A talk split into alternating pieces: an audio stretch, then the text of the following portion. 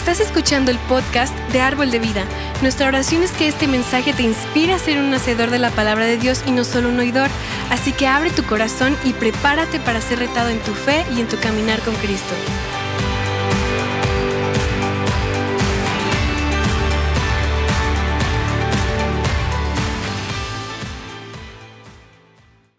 Estoy emocionado, muy emocionado de compartir la palabra con ustedes hoy. Ah, de hecho, ah, Dios ha estado moviendo una serie en mi corazón durante algunas semanas, especialmente desde, desde que estamos comenzando este viaje ah, juntos de, fortalecernos, fortalecernos espiritualmente y, y participar en algunas de las disciplinas espirituales más importantes que vemos a lo largo de la, de la palabra de Dios. Y hoy es parte de la, de la nueva serie, ah, el mensaje de hoy titulado Haciendo Sombra. Y no sé si ustedes conocen ese, ese término, esa frase. ¿Están conmigo? ¿Ya? Ah, Bueno. Entonces, y el mensaje de hoy ah, se, se titula ah, Someterse a la disciplina. Haciendo sobras el no- es el nombre de, de- de la serie. Ah, quizás cinco o seis semanas vamos a estar en esta serie, pero hoy estamos hablando de someterse a la disciplina. Y que más o menos eh, es una idea fundamental para crecer espiritualmente. Y, recuerdas que, que lo que dije las- la semana pasada. ¿Sabe cuántas personas quieren tener 2023? Quieren tener tu mejor año. Ya, la mitad de los otros, ah, no, quiero el peor. Y mejor año.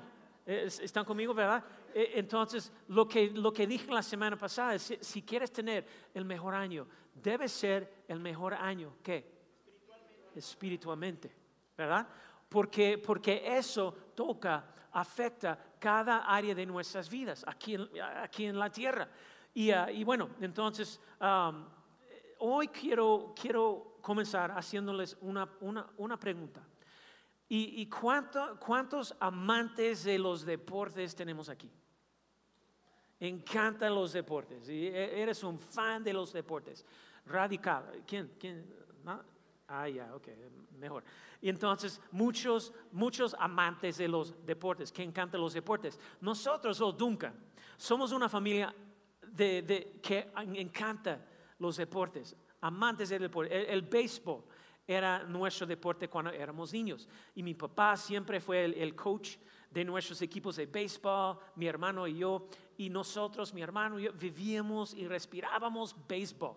Cada día eh, estamos jugando. De hecho, en mi familia, ah, los Duncan, ah, entonces todo, toda la familia, bueno, todos nuestros hijos estaban muy involucrados en, ah, los deportes, especialmente mis, hijos crecieron practicando, jugando deportes, fútbol americano, béisbol, básquet, especialmente, especialmente mis hijas eran grandes jugadores, de softball.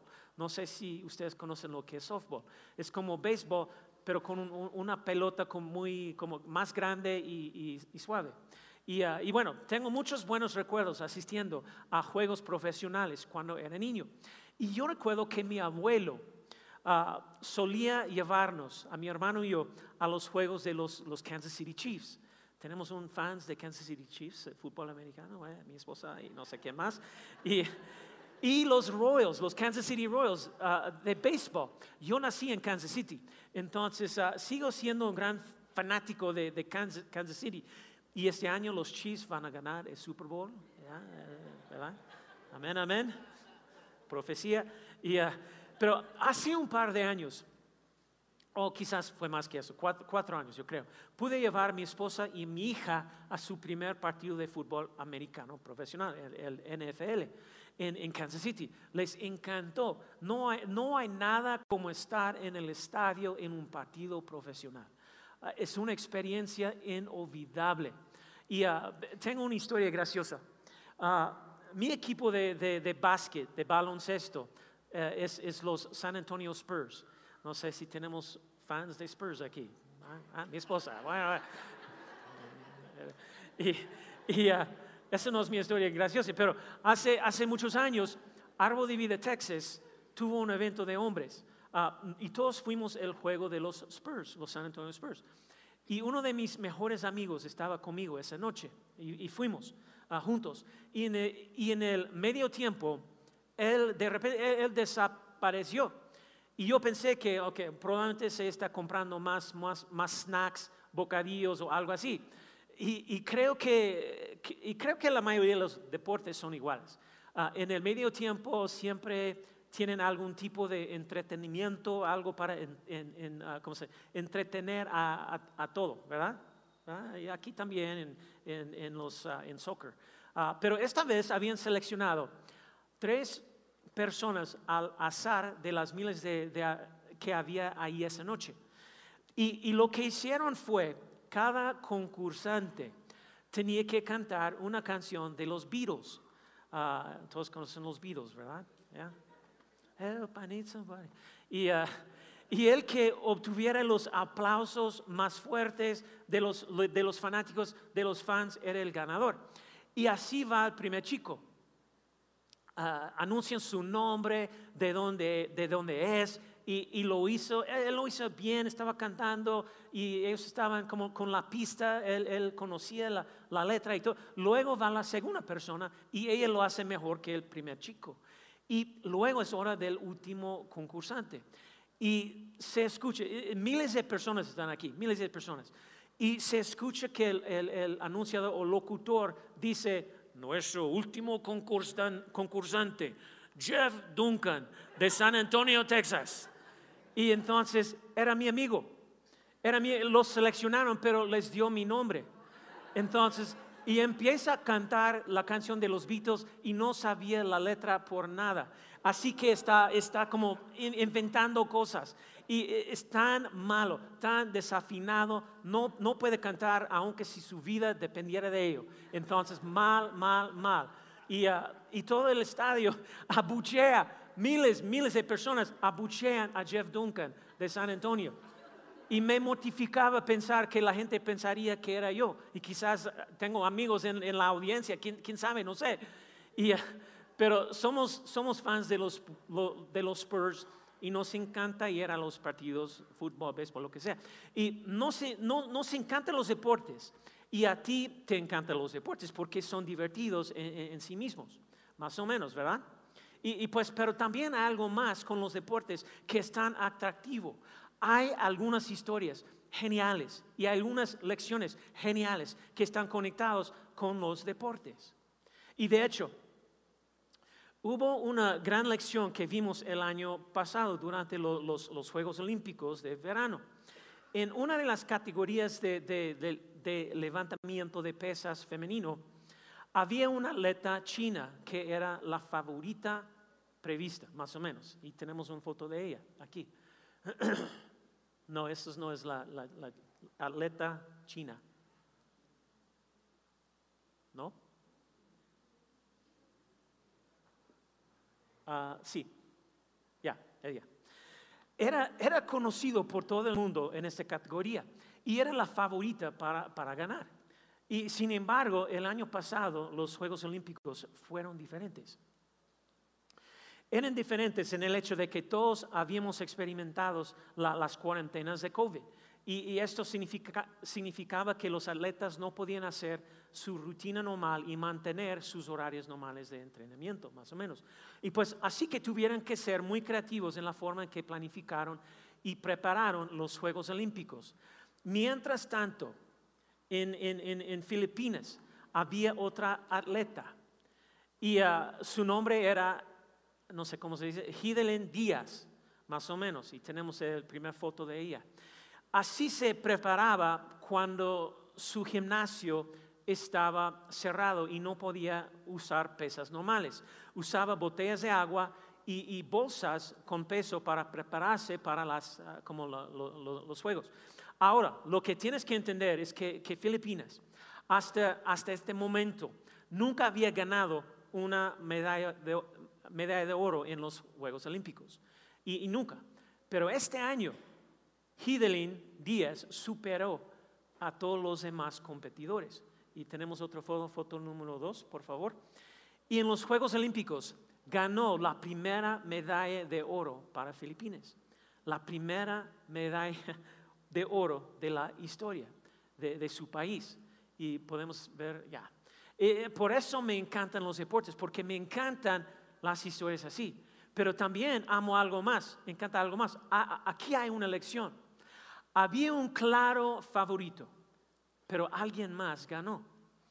Y hay una lección sobre la disciplina, y de hecho creo que la lección realmente es esta, que la disciplina triunfa sobre el talento en casi todas las áreas de nuestras vidas. ¿Me entiendes? La disciplina supera, triunfa al talento en casi todas las áreas de nuestras vidas.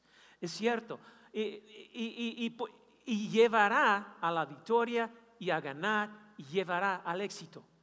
Y estoy convencido de que por, por eso el apóstol Pablo siempre nos desafiaba a ser disciplinadas. No como atletas, sino en nuestro andar espiritual y en nuestra jornada espiritual. ¿Entiendes? ¿Tiene sentido?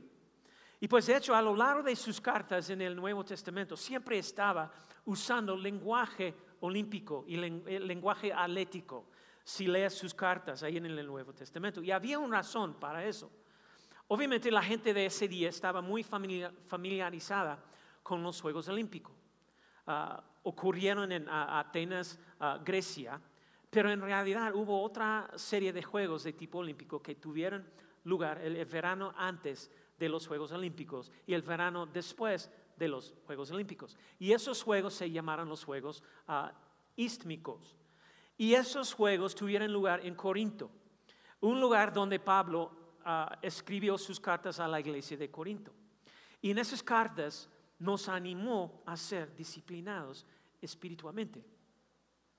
Porque si podemos ser disciplinados espiritualmente, entonces, ¿sabes lo que va a suceder? Vamos a prosperar espiritualmente. Y eso se desbordará en todas las demás áreas de nuestras vidas. ¿Y cuántos quieren tener eso? Amén. Y, cuando somos disciplinados espiritualmente, se derrama en, nuestro matrimonio. Cuando seamos disciplinados espiritualmente, se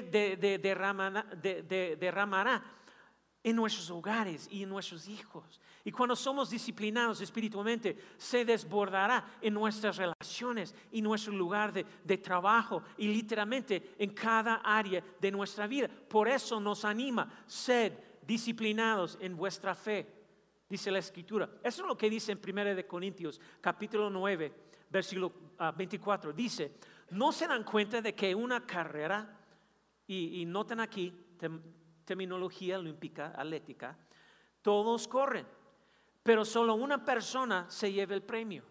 Así que corren para qué? Ganar. Y a los que amamos los deportes y amamos la, competencia, nos gusta esa palabrería, ¿verdad? Y, vamos, sí, ganar, yo quiero ganar. Es la única manera de participar, ¿no? Nos gusta ganar. Y, pero de nuevo, está usando esta metáfora para animarnos. No está hablando de ser disciplinados como atletas, está hablando de cómo los atletas son disciplinados. Y pues él, está diciendo, de la misma manera, asegúrate de ser disciplinado espiritualmente para que prosperes espiritualmente y para que se desborde en tu vida. ¿Hello? De hecho, lo vemos en el siguiente versículo. Él dice, versículo 25 dice, todos los atletas se entrenan con qué? Disciplina. Lo hacen para ganar un premio que se ah, desvanecerá, pero nosotros lo hacemos por un premio eterno. Hay tantas cosas que podríamos decir aquí tantas disciplinas en las, que deberíamos enfocarnos en nuestras vidas, no, no disciplinas atléticas, sino disciplinas espirituales lo que estamos haciendo con el 21 días. Que, cuando las, las agreguemos a nuestras vidas, prosperaremos espiritualmente y veremos el desbordamiento en todas las áreas de nuestra vida. Quiero eso, quiero, quiero, quiero vivir así. Y hoy quiero enfocar, enfocarme en uno de esos. De hecho, mi título viene de, de, lo que Pablo está diciendo en, en el siguiente versículo. Él dice, versículo 26, por eso yo corro cada paso con, ¿cómo? propósito. No solo doy golpes al, aire. Me, encanta lo que dice en la Biblia, ah, la, versión inglés. usa una terminología deportiva muy específica. Dice, misma escritura, dice, así que corro con propósito en cada paso. No estoy solo haciendo sombra. Me encanta eso. El nombre de nuestra serie. En otras palabras, Pablo está diciendo, hey, eh, oye, no solo estoy siguiendo, eh, siguiendo los, los, movimientos, corro con propósito en cada paso, no me voy a volver complaciente, no, no, no voy a vivir mi vida en, como autopiloto. ¿Por qué? Porque estoy en una batalla real, estoy en una pelea real y quiero correr para ganar. Oye, hey, no, estoy, no estoy haciendo sobra, es mi vida. Estamos hablando de mi vida. Hello. De hecho, si tuviéramos que tomar este pasaje de las escrituras y, reformularlo sin el término hacer sombra o dar golpes de aire, tendríamos una mejor comprensión de lo que está diciendo aquí. Creo que diría algo como esto. Así que corro con propósito en cada paso. Me disciplino porque me niego a volverme complaciente. Tengo un oponente real y estoy en una pelea real. Mira, los últimos tres años han sido increíblemente difíciles, COVID, y eh, además de eso la situación económica, el clima político y, muchísimo más. Parece que todos se han sentido de la misma manera. Eso es lo que escucho, eh, escuchamos mucho. Ay, estoy cansado, estoy cansado, estoy abrumado, eh, estoy cansado y yo también lo siento. Y mucha gente dice, siento que, solo voy con la, corriente, solo viviendo en, autopiloto. Oye, estoy, estoy contigo en eso a veces. Pero ¿qué sucede cuando estamos cansados, agotados y simplemente vamos con la corriente, cumpliendo con lo esperado? Eso es lo que, eso es lo que sucede. Tendemos a ser menos disciplinados. Y cuando somos menos disciplinados, la complacencia puede abrirse camino en, nuestra vida. Y la complacencia es extremadamente peligrosa. La complacencia es peligrosa porque la complacencia nos aleja del futuro que Dios tiene para nosotros. ¿Tiene sentido? Sin embargo, si podemos disciplinarnos a nosotros mismos, mira, disciplinarnos a nosotros mismos y específicamente disciplinarnos espiritualmente, eso se desbordará en todas las demás áreas de nuestra vida. Es como funciona. Es un principio bíblico.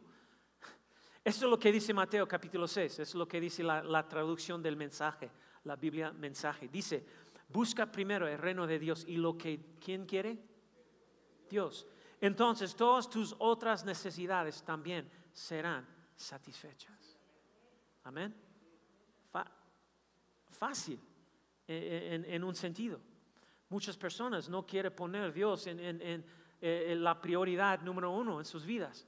Si nosotros podemos hacer eso, híjole, va a cambiar muchísimas cosas.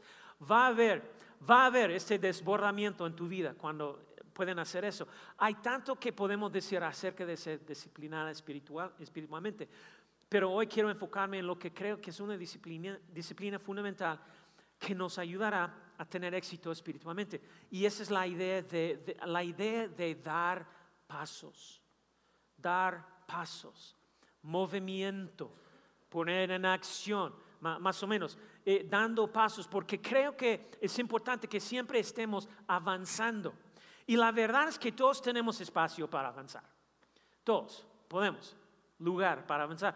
Permítanme mostrarles esta lista de cosas que nos ayudarán a comprender la importancia de tener esta disciplina de nuestra vida, dar pasos y seguir adelante. Entonces, eh, dar pasos y seguir adelante nos saca de la esclavitud y nos conduce, dirige a, la libertad. Hello. Dar pasos y seguir adelante nos permite tomar nuevo terreno en nuestra vida. Hello. Dar pasos y seguir adelante nos empodera para enfrentar enemigos, no enemigos físicos, no personas, sino en una batalla espiritual. Dar pasos y seguir adelante promueve la sanidad en nuestras vidas. ¿Y cuántas personas quieren caminar en la sanidad? Dar pasos y avanzar espiritualmente nos lleva a nuestras promesas y el destino que Dios tiene para nosotros. De hecho, en el Antiguo Testamento, los hijos de Israel están saliendo de Egipto. Y en un, momento de su viaje tiene el, mar rojo frente a ellos y el ejército egipcio detrás de ellos. ¿Recuerda la historia? Quiero decir, puedes imaginar que se sienten encerrados, atrapados, se sienten paralizados de sus circunstancias. Estoy seguro de que, se, de que sienten que no hay nada que pueden hacer. Pero me encanta lo que Dios le dice a Moisés en este momento. Y, también yo quiero, uh, dice, dice eso en, la escritura. Entonces el Señor, Éxodo 14, 15 a 16. Entonces el Señor le dijo a Moisés, ¿por qué clamas a mí? Sobre, más o menos sobre, sobre el mar rojo frente a ti, el ejército egipcio, egipcio detrás, detrás de ti. Dile a la gente que se mueve, que se mueva. ¿Están conmigo? Ya.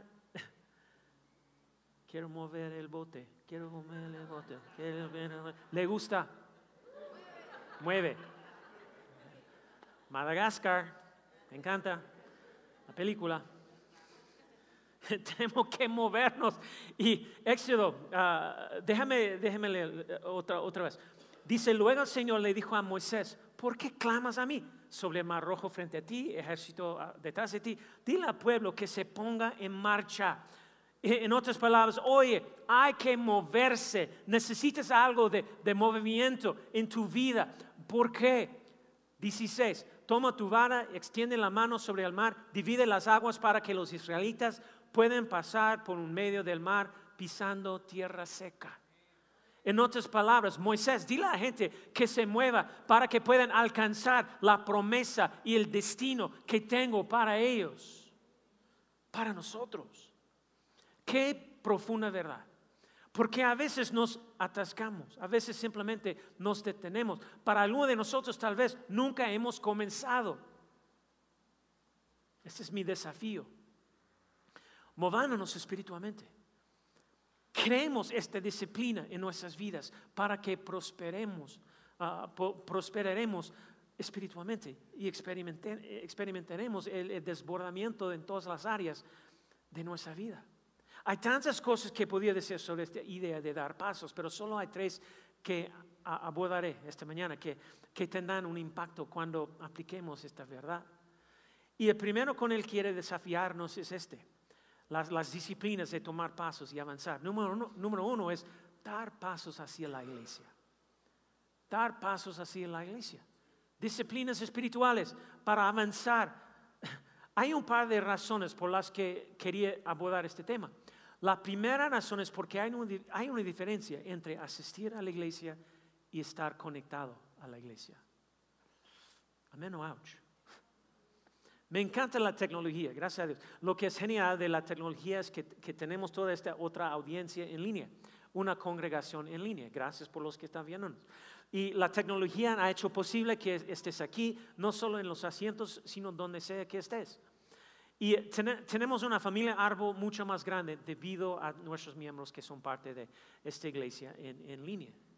Ah, entonces, hay una diferencia entre venir, asistir a la iglesia en línea o en persona y estar conectado a la iglesia. Y cuando digo conectado, no me refiero virtualmente necesariamente, sino conectado con nuestro corazón, con nuestra vida. Hello.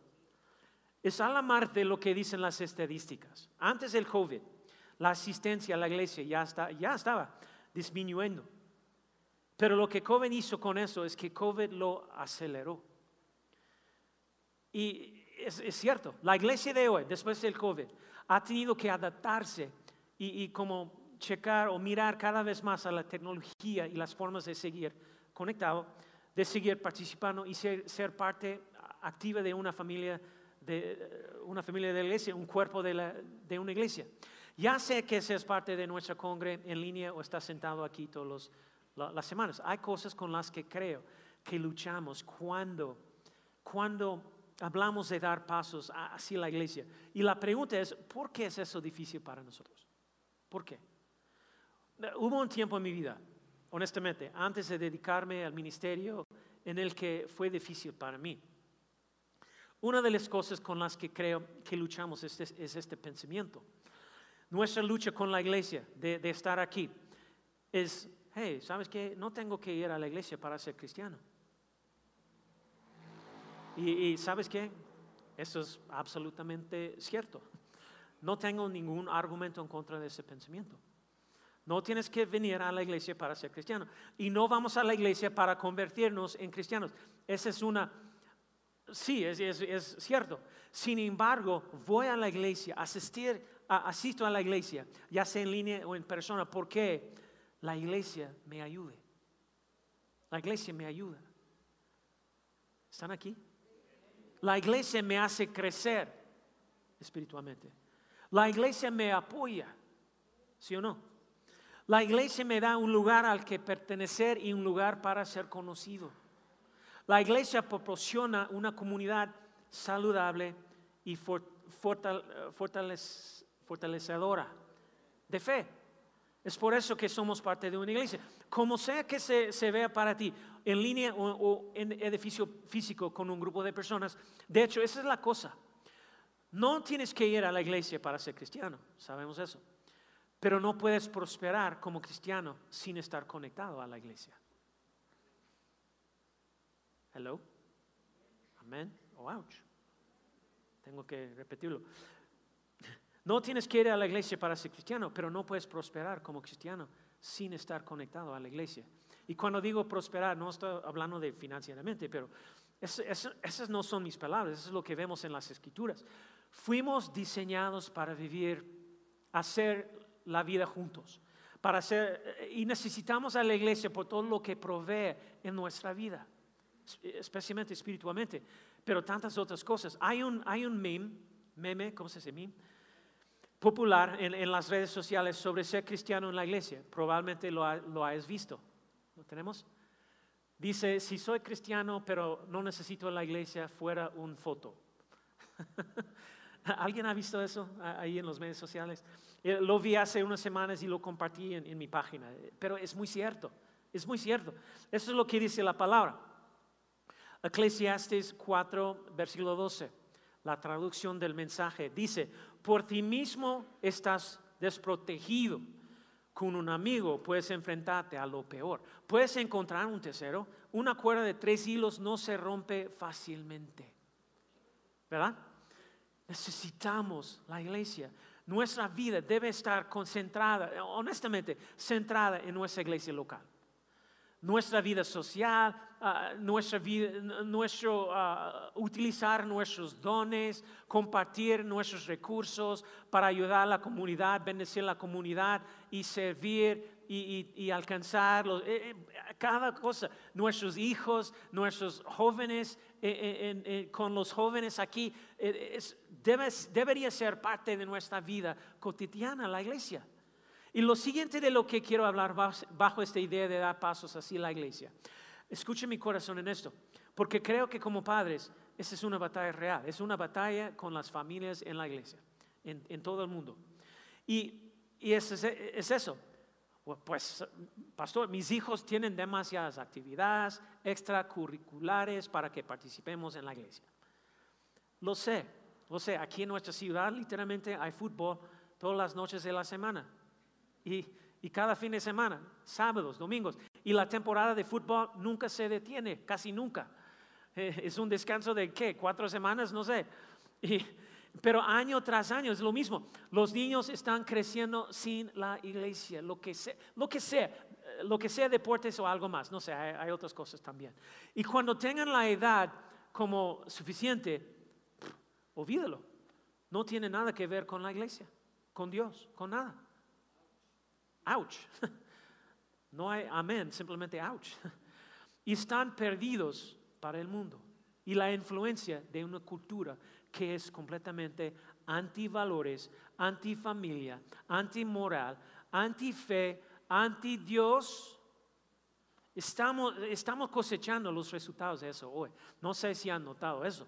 Creo que todos podemos estar de acuerdo con eso. Justo cuando, cuando crees que, que no puede empeorar, se propone otra política, se aprueba otra ley que no tiene sentido, que está completamente en contra de, del diseño que Dios tiene para nosotros. Nuestros hijos van a crecer y enfrentar un mundo difícil.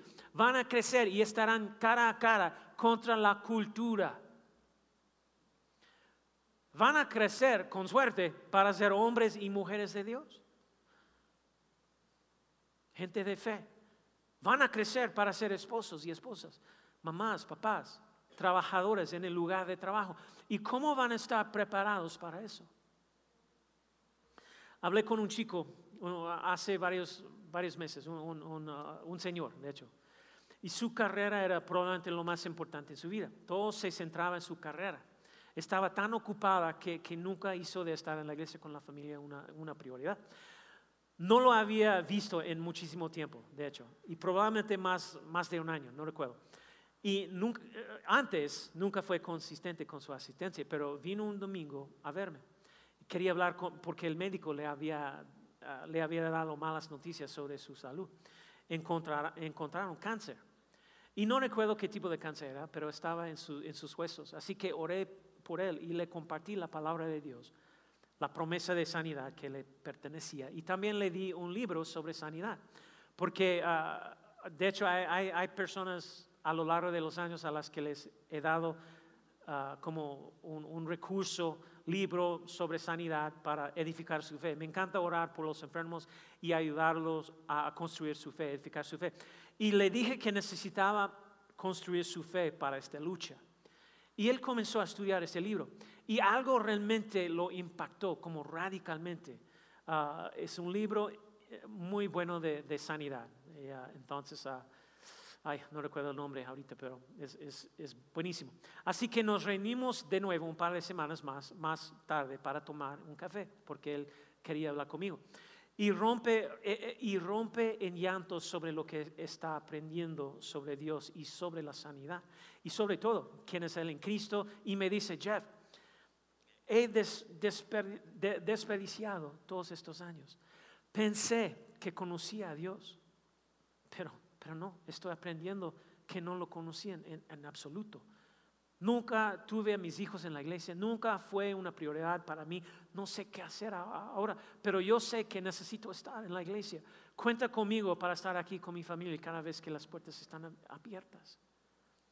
Ya ha estado aquí pero él me dijo algo que pensé que era muy profundo de su, de, su parte. Me dice, Jeff, lo que no preparará mis hijos para tener éxito en la vida, para ser hombres y mujeres ah, de fe de, Dios, no es lo bien que, que pateen una pelota de fútbol o tocan un instrumento o todas las otras cosas que hacemos los fines de semana. Necesiten conocer a Dios. Espero que, Jeff, eh, espero que todavía hay tiempo. Espero que no sea demasiado tarde para que mis hijos conozcan a Dios. Ah, qué, qué revelación. Por favor, no me malinterpreten. No estoy diciendo que no deben tener a sus hijos en, en deportes ni nada por el estilo, pero, pero asegúrense de no dejar que la iglesia esté al final de su lista de prioridades con su familia. Por favor, por favor, por favor. Tenemos que decidir que la vida social de nuestra familia, la vida deportiva, la vida extracurricular, no es más importante que esta declaración llena de, llena de corazón en, 3 de Juan, versículo 4. Y dice, no tengo mayor gozo que oír que mis hijos andan en qué? En la verdad. ¿Cuántas personas quieren decir eso? Amén. Todos los padres aquí, aquellos de nosotros que tenemos hijos que están creciendo para ser adultos, no hay nada más cierto que eso, nada más importante que eso. Pero escuche, para que ellos caminen en la verdad, tienen que ser guiados en esa verdad. Importa que, demos pasos hacia la iglesia. Hay otra cosa con la que creo que luchamos con esta idea de dar pasos hacia la iglesia. Y es esto. Es decir, pastor, tengo demasiada vergüenza y la iglesia se siente incómoda. He hecho demasiadas cosas mal, y, malas. He tomado demasiadas malas decisiones y es incómodo venir a la iglesia. Déjame decirte hoy, si así es como te sientes, Entiendo, ese, entiendo ese sentimiento. Pero quiero, quiero que sepas esto. Dios no te ve así. Hello. De hecho, una de mis historias favoritas para ayudarnos con esta verdad es la historia de Adán y Eva. Al principio de las escrituras, cuando Adán y Eva desobedecieron a Dios y comieron del árbol que, no debían. Y la Biblia dice, que Dios vino a buscarlos en la tarde de esa noche. ¿Y qué hicieron Adán y Eva? Se escondieron porque sabían que habían hecho mal. Y se escondieron porque sabían que estaban desnudos. Pero la Biblia dice que Dios los buscó y los cubrió y los vistió. Esa es, una imagen de Él cubriéndonos con su gracia y su amor y su misericordia y su perdón. Amén. Esa es la forma en que Dios te ve. Eso es lo que sé de esta iglesia, árbol de vida, mi iglesia. Quiero que sepas que eres bienvenido aquí, tal como eres. Espero que todos eh, se sienten eso. Quiero que sepas que eres amado aquí, que eres aceptado aquí y que estamos contentos, felices de que, de que estés aquí con nosotros. Ese es el lugar donde deberías estar. Necesitamos la iglesia y tenemos que dar pasos hacia la iglesia. Otra disciplina, otro paso que tenemos que dar para avanzar. Tenemos que, número dos, dar pasos hacia el crecimiento personal. Tenemos que dar pasos hacia el crecimiento personal, eh, de hecho espiritual, como nuestros 21 días. Oye, escucha, tú eres el único responsable de tu crecimiento personal espiritual. Soy el único responsable de mi crecimiento personal espiritual. Eh, no te enojes, pero debes comprender, entender que no soy responsable de tu crecimiento espiritual personal. Pastor Juanel, Pastor Javier, nuestro liderazgo, tu líder de grupo de vida, nadie más es responsable de tu crecimiento espiritual personal. Está muy callado aquí en este templo budista. Digo eso porque muchas veces ponemos esa responsabilidad en el pastor o en, eh, el líder. Los pastores y, líderes aquí, su responsabilidad es crear entornos, ambientes donde puedes crecer. Pero tú eres el eh, responsable de tu crecimiento. Y entonces tenemos que estar dando pasos. ¿Qué significa eso? Significa que tú tienes que alimentarte. Hay que dar pasos a las cosas nuevas, como 21 días para muchas personas. Tú tienes que ponerte en ambientes, entornos que te harán crecer. Hello. Tú tienes que rodearte de personas que te, que, te edifican, que te eh, estimulen. Hello. Sí, sí cosas nuevas en nuestro viaje espiritual. Tal vez un momento de, tranquilidad, eh, o leyendo las escrituras, o adorando, ingresando en grupo de vida, o inscribiéndonos en, una clase, 21 días de oración y ayuno. Estamos haciendo algunas cosas nuevas. Significa que, que tenemos la gente a nuestro alrededor que va a edificarnos en la fe. Hay un pastor que escucho mucho, me encanta su perspectiva de la vida y la palabra de Dios hizo esta observación que me pareció tan profunda. Él dijo, yo conozco las áreas de mi vida en las que he disminuido mis convicciones. No sé si tiene sentido. Pero no sé de ningún lugar, tal vez, en el que haya elevado mis convicciones. ¿Tiene sentido? ¿Ya? Es una observación importante porque esa es la naturaleza humana. La naturaleza humana está constantemente bajando los estándares. Y solo quiero desafiarnos, oye, asegurémonos de que hay lugares en los que estemos elevando los estándares, las convicciones, que estemos creciendo, que, que estemos madurando. Y pues de hecho eso es exactamente lo que las escrituras nos animan a hacer. Y miren lo que dice Hebreos capítulo 6, versículo 1. Dice, por eso, dejando a un lado las enseñanzas que elementales, subamos los estándares de nuestras convicciones, subamos los estándares, crezcamos en nuestra vida y avancemos. Pero dice, dejando a un lado las enseñanzas, enseñanzas elementales acerca de Cristo, avancemos hacia la madurez, madurez, madurez. Tenemos que dar pasos en nuestro crecimiento personal espiritual. ¿Por qué? Porque no solo estamos siguiendo la corriente, la corriente viviendo en autopiloto, porque no solo estamos eh, jugando, haciendo sombra, estamos en una batalla real con un oponente real y vamos a correr para ganar. Y así que vamos a tener disciplinas, porque las disciplinas conducen al éxito. Y luego hay una tercera que quiero compartir con ustedes. Y luego terminaré. Es esto. Toma pasos decisivos para comprometerte completamente. 100%. ¿Hello? Eso es lo que, lo que trato de decir. Si hay algún lugar en nuestra vida en el que estamos indecisos, salgamos de la cerca y avancemos así estar comprometido completamente 100%. ¿Podemos hacerlo? Y pues para algunos de nosotros tal vez eso esté en nuestras prioridades. Siempre habrá cosas que estén luchando por la posición de prioridad de nuestro corazón. No sé. Siempre habrá cosas que estén batallando, peleando por, por ese primer puesto en nuestro corazón.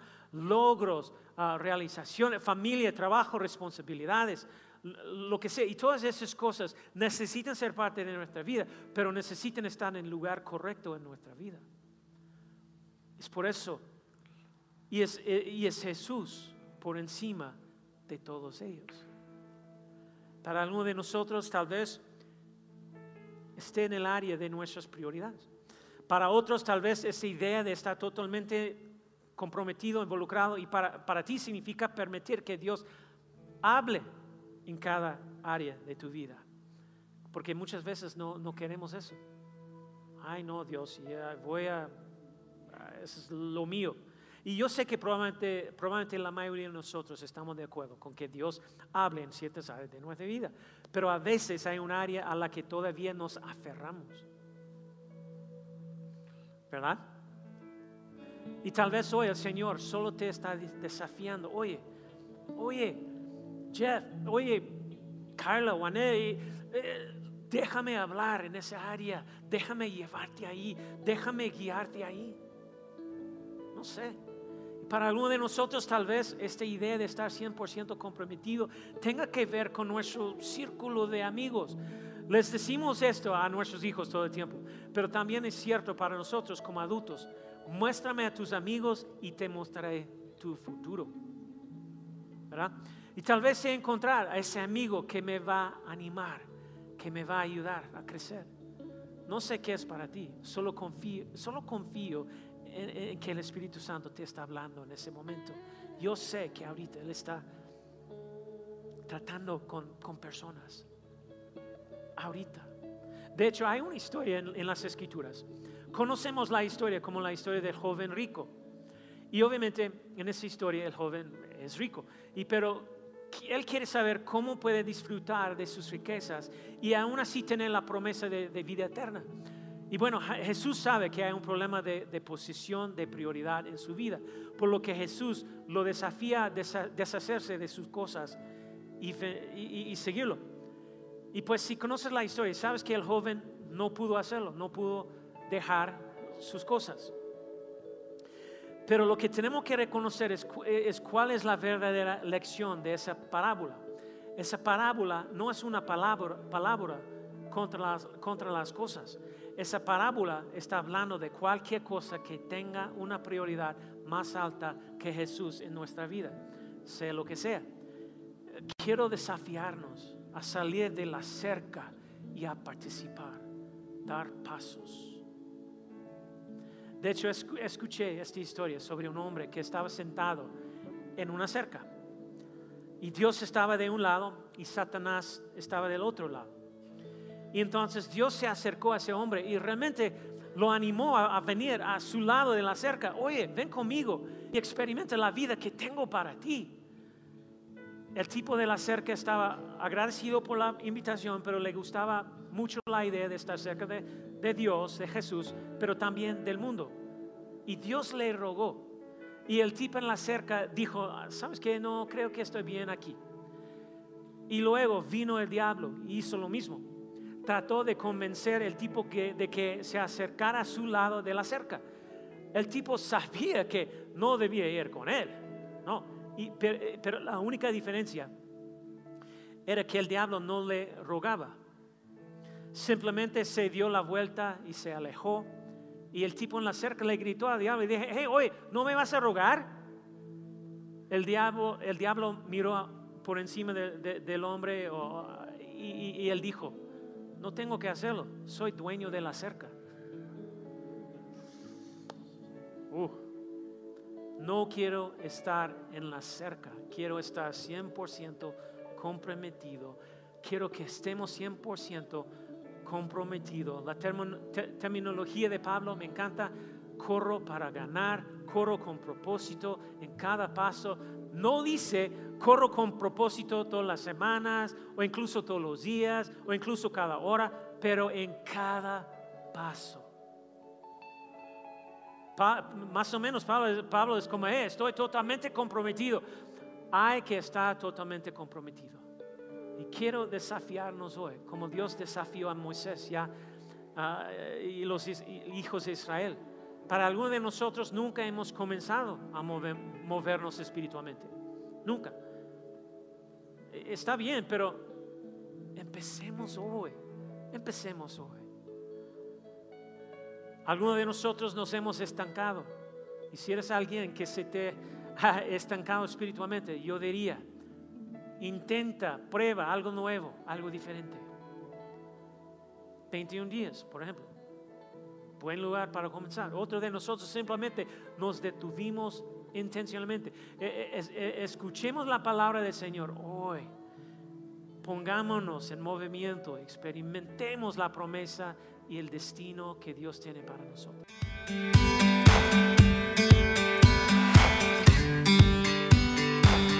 Esperamos que hayas disfrutado de esta palabra. Puedes encontrar más mensajes e información sobre nuestra iglesia en www.arboldevidaleon.com. Queremos invitarte a que nos visites en Boulevard San Juan Bosco 3026, Colonia Cañada del Refugio, o vernos en nuestra página de Facebook Iglesia Árbol de Vida. Una vez más, gracias por escucharnos.